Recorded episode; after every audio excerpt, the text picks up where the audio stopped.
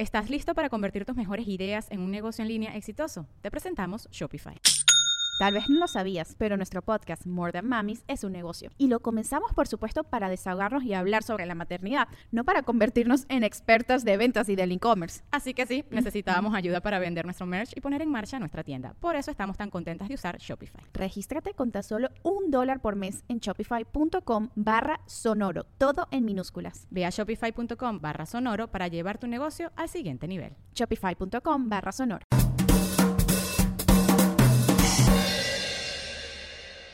Hello mi gente amada y bienvenidos a un nuevo episodio de Bla Bla Bla, el podcast que usted está escuchando en este momento. Les recuerdo que este episodio está patrocinado por los productos de Orangutan Care y Orangutan Provoke. Orangutan Care, productos del cuidado de la piel, productos con CBD, productos puros CBD, como por ejemplo este gotero, que es Bienestar en gotas, le llamo yo. Yo les dije, deberían llamarlo bienestar en gotas. Y me dijeron, no, o sea, entendemos que es las propiedades del producto, pero es un nombre que como un poco no suena como muy serio. Dije, bueno, a mí sí me gusta bienestar en gotas. Eh, quizás en algún momento los convenzo de que saquen uno así como con mi cara y se llame bienestar en gotas. Pero bueno, esa es otra conversación. Si quieren ver los productos de Orangutan Care, visiten Orangutan Care en Instagram o pueden comprarlos en orangutancare.com, donde si introducen el código LED obtienen un 10% de descuento y pasa lo mismo con los productos de Orangutan Provoke. Vamos a ver cuál tenemos aquí. A ver, siempre abro uno eh, para, para sentirlo. Me gusta sentir el juguete sexual en mi mano. Aquí tenemos el hand solo.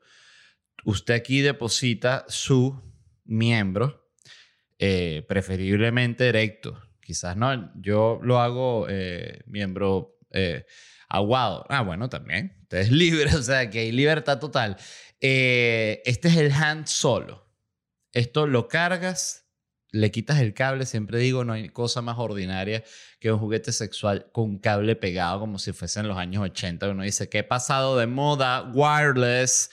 Orangutan Provoke en Instagram y orangutanprovoke.com si quieren comprar, ver estos productos y cuando los vayan a pagar, que estén ya ansiosos por pagar su producto, su juguete sexual, introducen el código LED y obtienen un 10% de descuento. Muchísimas gracias. Arranco con el programa. Primero y principal, quería hablar que fui ayer, ayer tuve presentación aquí en Miami. Ustedes los que estén escuchando, eh, yo esto lo he dicho, yo vivo en Miami desde... Yo llegué en cuál? ¿Qué año? Ni me acuerdo. Año 92, no, qué mentiroso. Eh, no, llegué finales del año 2019. O sea, tengo año y medio viviendo aquí en Miami. Este, ya me estoy presentando regularmente, o sea, siento que la ciudad ya, eh, ya era una ciudad que había vuelto a la vida desde hace unos meses, pero ya para mí volvió totalmente a la normalidad porque se están haciendo los shows, está empezando gente a venir eh, a presentarse, entonces genera como ese que sientes como, hay como una especie de rotación. Y me presenté ayer eh, y después se presentó Nanutria con el showcito de stand-up, se llama el, el show que estaba presentando, en el cual empieza a hablar con la gente, les hace preguntas, empieza a conversar y así arma el show. Y debo decir que primero que lo que es fantástico el show y que lo quiero recomendar, pero como no porque Nanutria es un colega o porque Nanutria es un amigo, sino porque como audiencia, porque genuinamente me cagué de la risa, la pasé demasiado bien. Me invitó al final para hacer una participación ahí con él, en la cual me sumé a hablar con la gente. Estuvo también sabroso porque no es algo que yo suela hacer, no, no es una de mis principales habilidades. De hecho, parte de lo que me generó ver el show de Nanutria, que dijo, oye, mira qué facilidad con la que habla con la gente, ¿vale? Y yo soy como muy envidioso en ese sentido, pero en el buen sentido porque cuando veo una habilidad que es poderosa, digo, yo quiero tener esa habilidad también. O sea, eso es como si alguien, no sé, mete un triple así en suspensión volteando, tú dices, coño, quiero lograr hacer esa vaina. No es el mejor ejemplo porque yo no he lanzado un triple ya no sé desde hace cuántos años. Pero el punto es que me encantó el show de Nanutria y quería hacer el, reconocimiento y la recomendación. Me encantó.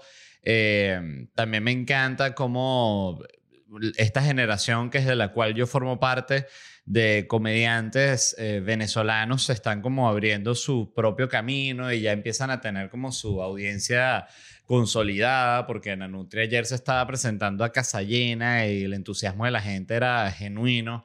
Y es muy sabroso simplemente ver a alguien que con quien no, no arranqué, eh, pero que coincidimos gran parte de nuestra carrera y que nos hemos conocido hace muchos años y, bueno, y ver cómo la gente va agarrando cada vez más nivel y es lo que siempre les hablo de este documental eh, Giro Dreams of Sushi. Giro. Eh, sí, creo que Giro Dreams of Sushi. Si no, Dreams of Sushi, no hay mucho documental que se llame Dreams of Sushi. Y es sobre un tipo que sueña mucho sobre sushi. Entonces él va a hablar con el terapeuta y el terapeuta le dice, ya tienen tres años de sesión y le dice, oye, pero más allá de los sueños de sushi, ¿hay otra cosa que me quieras contar? Sí, mi esposa murió hace par de años. Ah, pero eso por eso es que estás todo el tiempo soñando con sushi, no sé. Eh, Giro, Dreams of Sushi, es sobre este japonés histérico que quiere ser y es el el tipo que mejor hace sushi y sashimi y sushimi y oshomi y todos los sashimis. Em, increíble. Y yo lo veo así en otros. Lo, me gusta pensar que yo también lo vivo así. Que evidentemente cuando veo Giro, lo dedicado que es, yo digo, bueno, yo no soy tan dedicado. Yo soy dedicado, pero no como Giro. No como Giro. Así se va a llamar mi documental. No como Giro. Dreams of empanadas. Ok, em, para arrancar con los temas de hoy, el, que uno que me, debo decir que me fascinó, es que lo envió Aida, por cierto, muchas gracias Aida, consiguen implantar falsos recuerdos en el cerebro. Pero por cierto, antes de hablar del cerebro, se me había olvidado promocionar mis shows y yo me muero si no promociono los shows. Así que ya vamos a hablar de cómo aprendieron a implantar eh, recuerdos en el cerebro de forma artificial. La gente que, ¡Ah! ¿Cómo? ¿Cómo? ¿Cómo? Ya va. Led, no promociones el show. Sigue hablando del cerebro. No, no, ya va. Tengo que promocionar el show. Rapidito, va. Eh, eh, es, rapidito. Mire, escuche, rápido, rápido. El 11 de julio voy a estar en Brooklyn. El 21 de julio en Miami. 23 de julio en Orlando. Está agotada. Muchas gracias. 28 de julio en Miami. 29 y 30 de julio en Chicago. Eh, la función del 30 está agotada. Y creo que la del 29 también. Pero bueno, en fin. El primero de agosto estaré en Nashville el 4 de agosto en Miami, el 5 y el 6 de agosto en Panamá. Están las dos agotadas. Vamos a abrir una tercera función el 11 de agosto y el 18 de agosto en Miami, 20 de agosto en Orlando. Esa es la nueva que abrimos gracias a que se agotó la otra. Esto es lo que llaman un verdadero a petición del público, que a petición del público es se agotó, se puede abrir otra función. No es como que nadie, LED, por favor. No, si hay gente que dice, LED, por favor, puedes abrir otra función. Sí, gracias a la gente que las pide, de verdad. O sea, la, la audiencia de la que uno vive y que uno se compra esa hamburguesita y dice, ay, gracias por estos chistes con los que pagué esta hamburguesita. Y todo el mundo dice, qué raro come ese comediante. Siempre que viene aquí da las gracias a los chistes antes de comer la hamburguesita llorando. Cosas que suceden. 4 de septiembre estoy en Salt Lake City el 23 de septiembre en Charlotte, 24 de septiembre en Washington, D.C., ciudad que me encanta, por cierto, el 2 de octubre en Londres, 3 de octubre en Manchester, 6 de octubre en Madrid, que por cierto el otro día eh, busqué fotos del teatro donde me voy a presentar y dije, pero qué belleza de teatro. Eh, me provoca grabar ahí el especial. Este, el 7 de octubre en Málaga, 10 de octubre en Valencia, el 13 de octubre en Barcelona, el 15 de octubre en Madeira, el 17 de octubre en Tenerife, el 20 de octubre en La Coruña y el 22 de octubre en Oporto. Todas estas entradas las consiguen en ledvarela.com si me quieren ver haciendo stand-up y quieren salir de ese show diciendo, wow, qué buena decisión fue. Y tu mujer te dice, divorciarnos y volver en medio de una locura. ¿ah? Estábamos ya separados, habíamos pasado la página y me invitas para este show. No entiendo para qué. Ah, bueno, eso gente, la gente va a los shows teniendo situaciones en su vida. ok, consiguen implantar falsos recuerdos en el cerebro. ¿Cómo? Científicos del MIT descubrieron que pueden hacer este procedimiento. Primero, vamos a hablar del MIT, porque pareciera que todo lo inventan en el MIT. Uno siempre que ve una noticia, un descubrimiento interesante, que el MIT. Otra no, el MIT. No, que va a descubrir eso. No, ya lo descubrió el MIT. Ay, yo pensé que lo iba a descubrir. No, lo descubrió el MIT hace siete años. Ah, ok. No había leído el informe. Sí, es que lo descubrieron y les pareció también como un descubrimiento de mierda. Ah, bueno, no, discúlpame, me está hablando mierda de mi descubrimiento. Ok, el MIT, que por cierto, lugar por el que pasé en mi reciente viaje a Boston, debo decir que me sorprendió porque había escuchado siempre el MIT, el MIT, el MIT. No es este lugar como en el que yo quiera estar. Eh, Sabes que hay gente que me imagino que todos los que son físicos, matemáticos, ingenieros, investigadores, deben soñar, ¿no? Con trabajar en el MIT o con un lugar que tenga ese tipo de reputación. Entonces, eh, para mí no, para mí yo más bien cuando pienso así en un lugar así, ay, donde me gustaría estar, bueno, pienso como en un bar así, con unos borrachos gritándome, ay, cuéntalo de cállate, vale, que estoy haciendo el show. Esa es más como mi, mi ilusión. Pero bueno, em, fui al MIT para ver cómo era. Y la verdad es como pequeño, o sea, son un conjunto de edificios, eh, o sea, grandes, no se imaginen que es una cosa así, un 7-Eleven, pero yo me imaginaba que era como todo un complejo muchísimo más grande y, me quedé como que dije, claro, o sea, están todos los científicos aquí, pero aquí lo que hay es, mira, money, billete, papagayo, investigador, bueno, mira, descúbrete una cebolla nueva, lo que sea. Eh, pero busqué una lista de cuáles son los inventos más importantes del MIT. De nuevo, datos para soltar en la fiesta cuando la cosa esté aburrida. Usted puede decir, ¿sabían que John Dorrance del MIT inventó la sopa Campbell? La sopa, la sopa Campbell, la sopa, sí, coño, pero tú no escuchas lo que estoy diciendo. Y ahí empieza una discusión, porque era como una fiesta en la que la gente se está periqueando, pero eso es otra, otra historia. Em, este tipo inventó una sopa, lo cual me parece interesante porque también demuestra que en el MIT no todo es un láser, no todo es un microscopio, no todo es un bisturí, no todo es un brazo mecánico, ¿no? También se puede inventar una buena sopa, una lasaña, de repente un nuevo tipo de ravioli. El cielo es el límite en el MIT. Yo pensé que deberían inventar en el MIT una comida que sea mezcla de salchicha y chorizo y se llame el salchirizo. ¿Qué les parece? El salchirizo.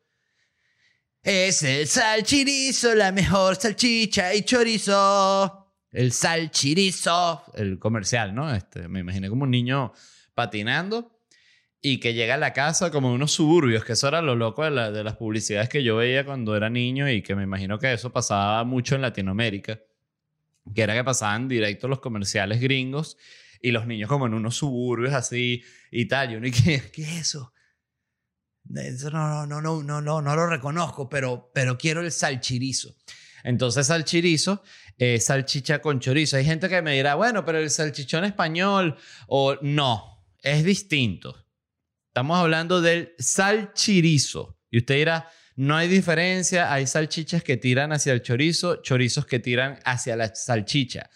Ok, ustedes digan lo que ustedes quieran, pero yo lo que estoy diciendo es que cuando prueben el salchirizo, ustedes van a decir, este sabor es inolvidable y es gracias al MIT. Esa idea se las doy yo a ellos gratis, a por la casa. Ivan Getting inventó el GPS. Invento, debo decirlo, demasiado...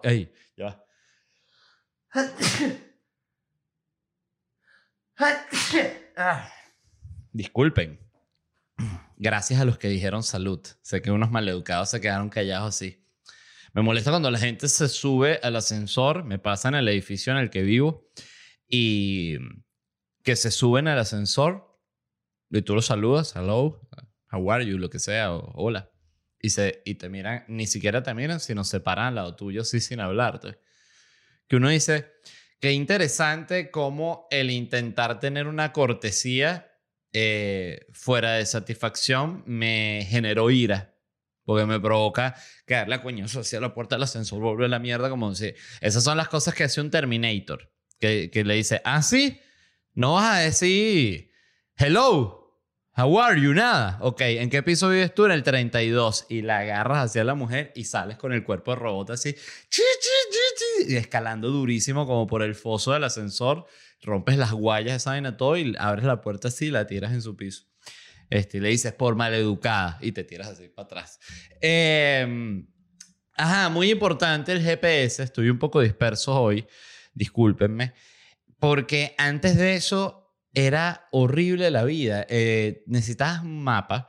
Yo recuerdo que yo llegué a viajar, o sea, por ejemplo, la primera vez que fui a Nueva York, recuerdo que ya existía, o sea, ya los celulares tenían una, una versión un poco primitiva del GPS, sobre todo que si el iPhone que tenía como un, el Maps del, del, iPhone, pero recuerdo que era bien, bien básico. No era como ahorita que tú buscas restaurantes y te haces una reserva y te salen los horarios del cine, no.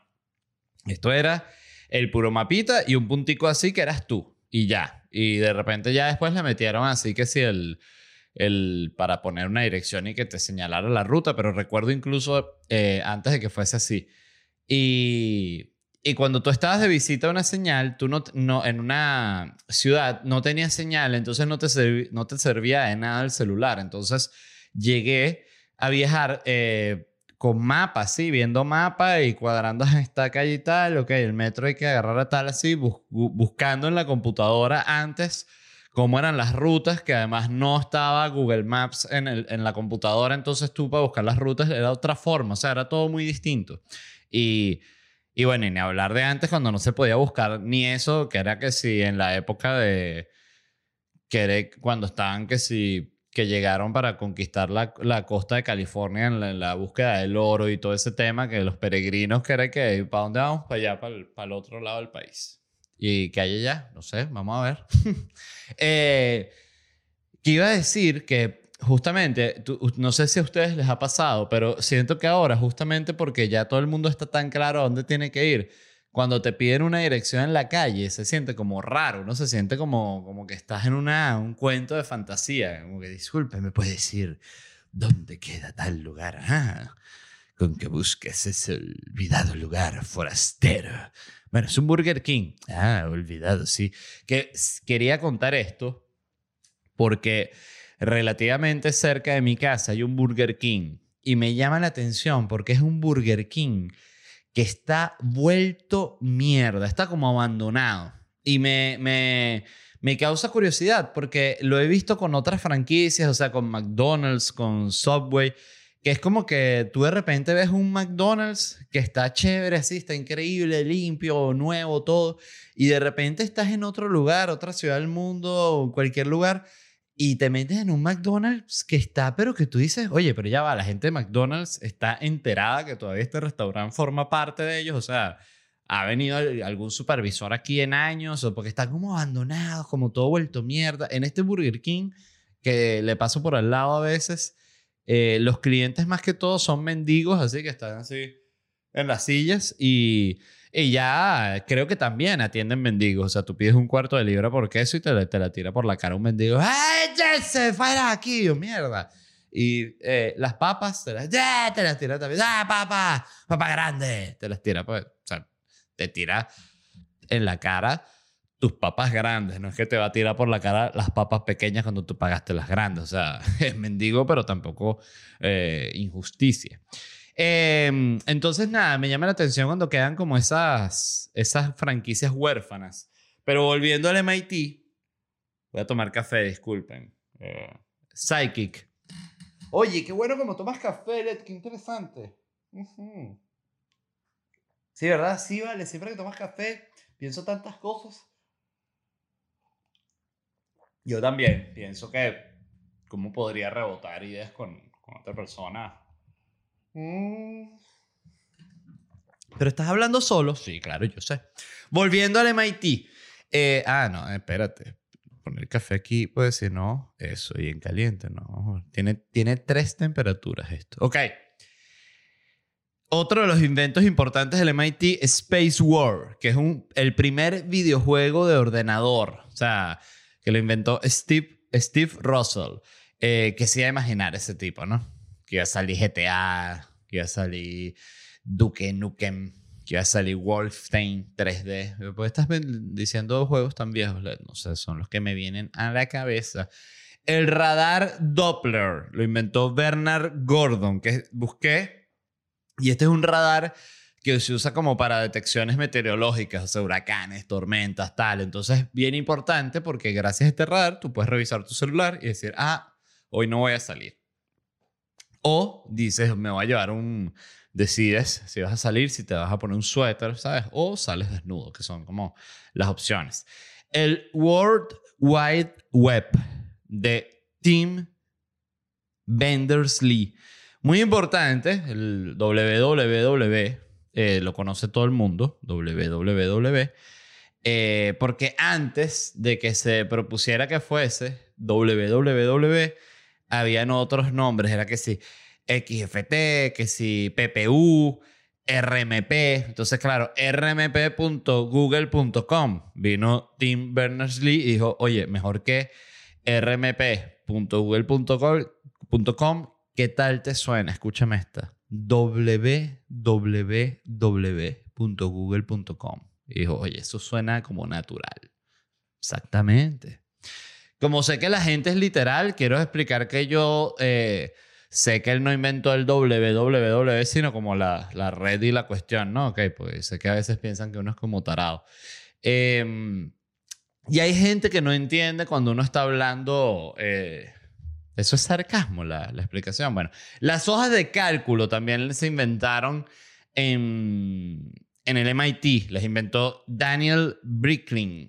Daniel Brickling. Este, o sea, este viene, este viene a ser como el papá de Excel, porque él inventó el primer programa que era hoja de cálculo así para sumar, multiplicar y tal.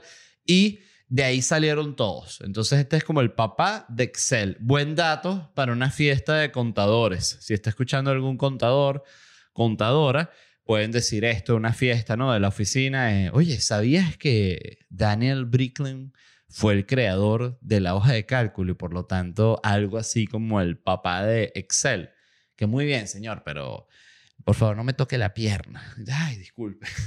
Sabes que siempre me pongo a hablar de Daniel Brink, Brinklin, me pongo como libidinoso. Bueno, también inventaron las máquinas de afeitar desechables. Se lo inventó William Nickerson. Antes de esto, los hombres se afeitaban con cuchillo.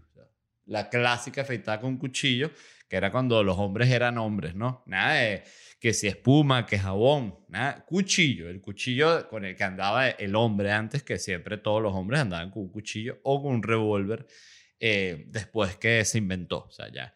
Este yo siempre me he preguntado si la vida de verdad era como la muestran en, la, en las películas de vaqueros, que absolutamente todo el mundo tenía un revólver, hasta el tipo más campesino así que no iba a tener problema con nadie, revólver aquí.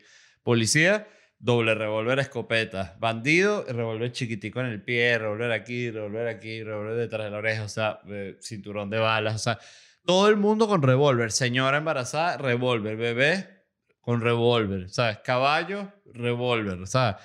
Eh, yo no creo que tanta gente tuviese revólver, sobre todo porque siento que en esa época eh, la gente era como más pobre en general, o sea, la pobreza, los números de pobreza, en teoría, según dicen las estadísticas que inventa la élite, ¿no? Eh, bueno, entonces no vamos a hablar de eso.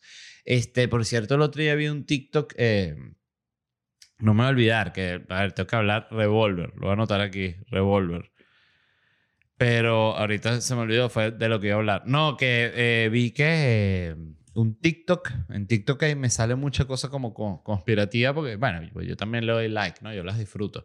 Y salió un tipo diciendo que Jim Carrey intentó eh, advertir sobre las élites de Hollywood, pero no le pararon. Entonces sale un video de Jim Carrey de verdad diciendo que, bueno, y es que somos cómplices y esto lo que está haciendo es tener dopada a la gente, ah, para que no sepan lo que está pasando de verdad, para tenerlos riendo, eh, desenfocados, este, y le ponen como unas risas, ja, ja, ja, ¿sabes? Como las risas. Entonces decía la teoría conspirativa, que es que Jim Carrey de verdad se llegó al programa de Jimmy Kimmel con una locura así de exponerle los secretos de las élites de Hollywood y en postproducción le pusieron las risas como para que se entendiera que Jim Carrey estaba haciendo como que un personaje de un tipo que la perdió y está diciendo un montón de locuras. Este, pero para que sepa que eso es una teoría conspirativa, capaz todo es falso, capaz es un video de otra cosa y lo que le montaron es una voz de un imitador de Jim Carrey diciendo eso para el video. En fin, hay tantas posibilidades. Ahorita cualquier cosa puede ser falsa. Eh, ajá, el revólver. Eh, no, no era ni importante lo que iba a decir el revólver. También inventaron el fax en el MIT. Lo inventó Shintaro Asano. Inventó un poquito pasado de moda, que es como si dijera, no, y tal, inventó los, el pantalón de campana. Ah, bueno, está chévere, tuvo su momento, pero ya. Eh, Creo que el fax se sigue usando, ¿no? Hay gente que todavía lo debe usar. O sea, hay gente que deben haber situaciones en las que amerita un papel que te llegue, no sé, porque es que, de nuevo, ya todo hasta la firma. Yo recuerdo que yo renté el departamento haciendo firma digital, que me pareció como la cosa más moderna del mundo así, no lo podía creer. Pero que eh, Monga así su firma, ok, ahorita pipi, salía automática en todo el contrato así, en lo que tú aprobabas, así ibas tocando tic, tic, tic, y yo dije, wow que ha llegado el futuro, tío. El reconocimiento de voz lo inventó Ray Kurzweil. Kurzweil. Importante para que, ¿sabes? La gente diga, ay, Siri, ¿cómo es que se llama esta, esta canción que es así? Tum, tum, tum, tum, tum, tum, tum, tum, tum, tum, tum, Mother Talking. Mother Talking, te dice Siri. O, ¿cómo es que se, cómo es esta Siri? ¿De quién es esta? Eh,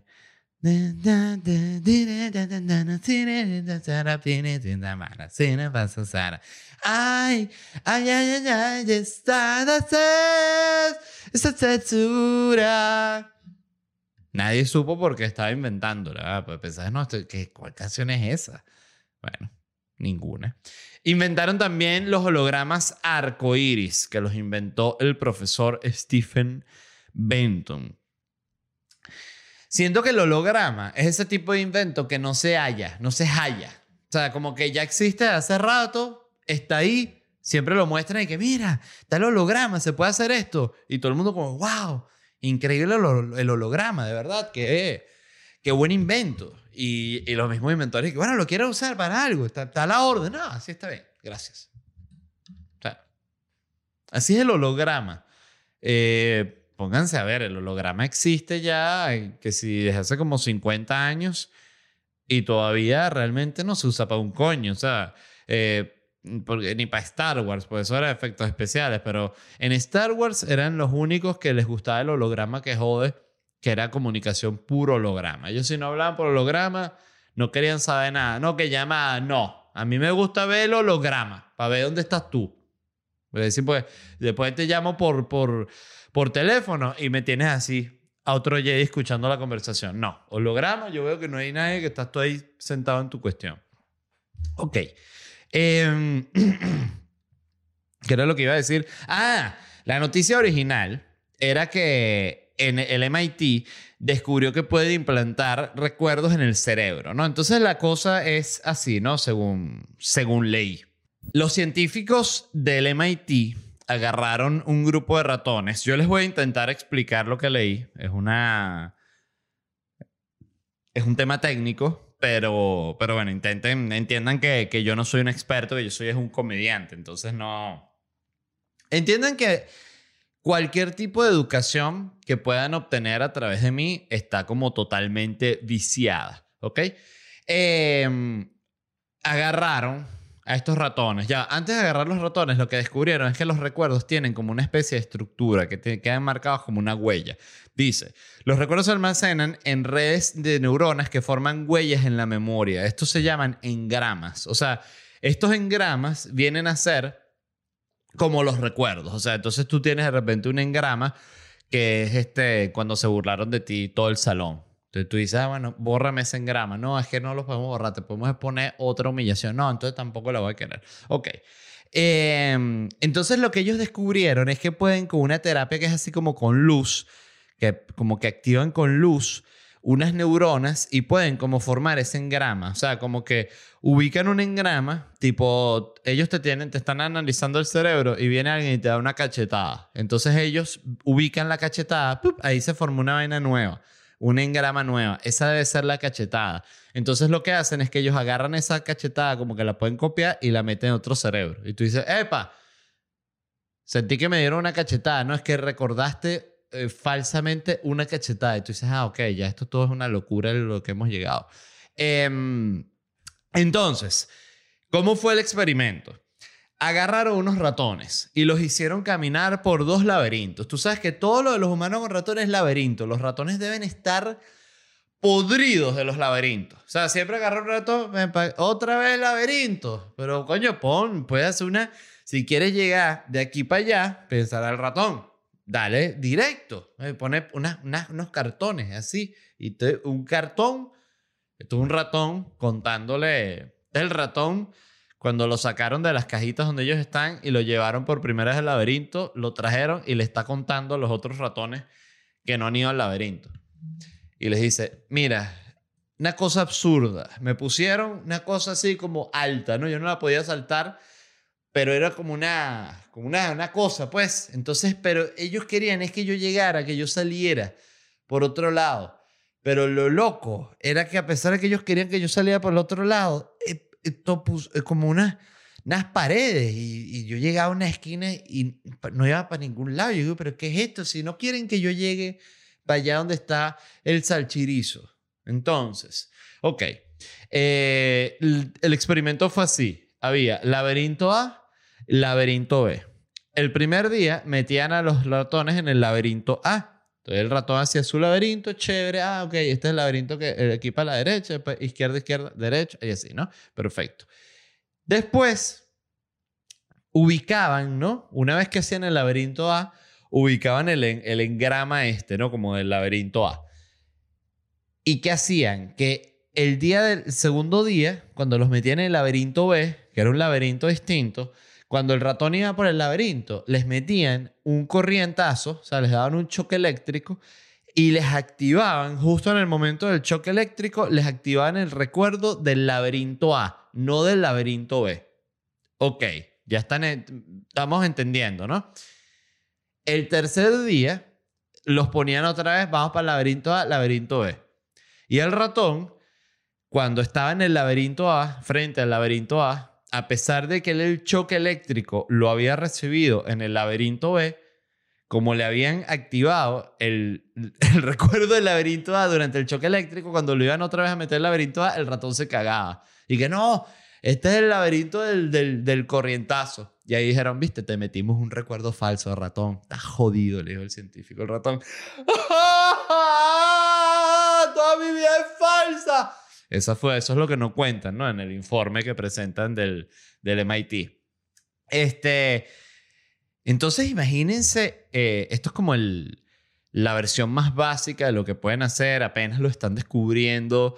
Este, apenas metieron el, el primer engrama lo lograron reponer. O sea, ya primero lograron, qué fantástico, identificar como la estructura física del recuerdo. Un recuerdo que para ti es algo como tan tan intangible, ¿no? Un recuerdo, una cosa que viviste supuestamente y que es un momento y era otra cosa y era otro tiempo y tú eras otro. Es una cosa muy, muy compleja y muy abstracta, pero eso es realmente una estructura física como una, agrupación, una agrupación de neuronas que forman ese recuerdo. Entonces lo pueden sacar y te pueden meter, o sea, eh, lo cual significa también que si los pueden ubicar, seguramente en algún momento también los, los van a poder eliminar y va a ser literalmente la película esta, ¿cómo se llama? La el recuerdo de una mente...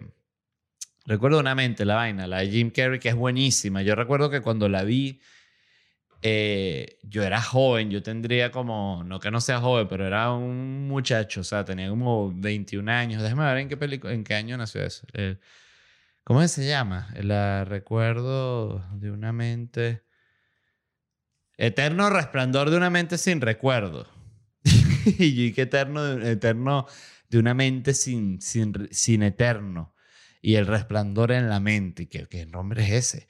Este es del año 2004. O sea, en el 2004 yo tenía 20 años. Claro, imagínate la edad que tenía yo cuando vi esta película. Era una de esas edades y que ah, el amor existe, es, es absoluto y es real y es para siempre. Y después te das cuenta que es una cosa infinitamente más compleja y ni siquiera lo sé ahorita lo que es, pero ya sé que no es lo que yo pensaba. Em, ¿Cuáles son las posibilidades de este descubrimiento que hicieron en el MIT? Que van a poder llegar, llevar la negación a la realidad. Tú sabes que tú de repente algo que a ti te avergüenza mucho o es un momento que es muy triste, muy, muy oscuro, eh, etapas de tu vida, puede ser incluso años, eh, tú las borras. Aunque sea en mi caso, yo no las borro, pero es como que el cerebro, si hubiese como, si fuese como un cuarto así y, son libros, eh, hay unos libros que están así en la mesa, que como para que tú los veas, hay otros libros que están aquí. No, este es un libro que está allá arriba, metido así, que solo cuando vas a limpiar lo ves y dices, epa, ¿qué es esto? Y abres, ¡ah! Esto pasó. Bueno, este... Mm, es así, ¿no? Como funciona. Pero esto, este descubrimiento va a poder llevar esa negación como natural que tiene el cerebro y la conciencia para autoprotegerse, la va a poder llevar a la realidad. O sea, tú vas a poder decir, mira, que vas, no, eh, que tal pareja que terminaste horrible, tú dices, ponme que fue culpa de ella, méteme el recuerdo que fue culpa de ella, que no fue culpa mía.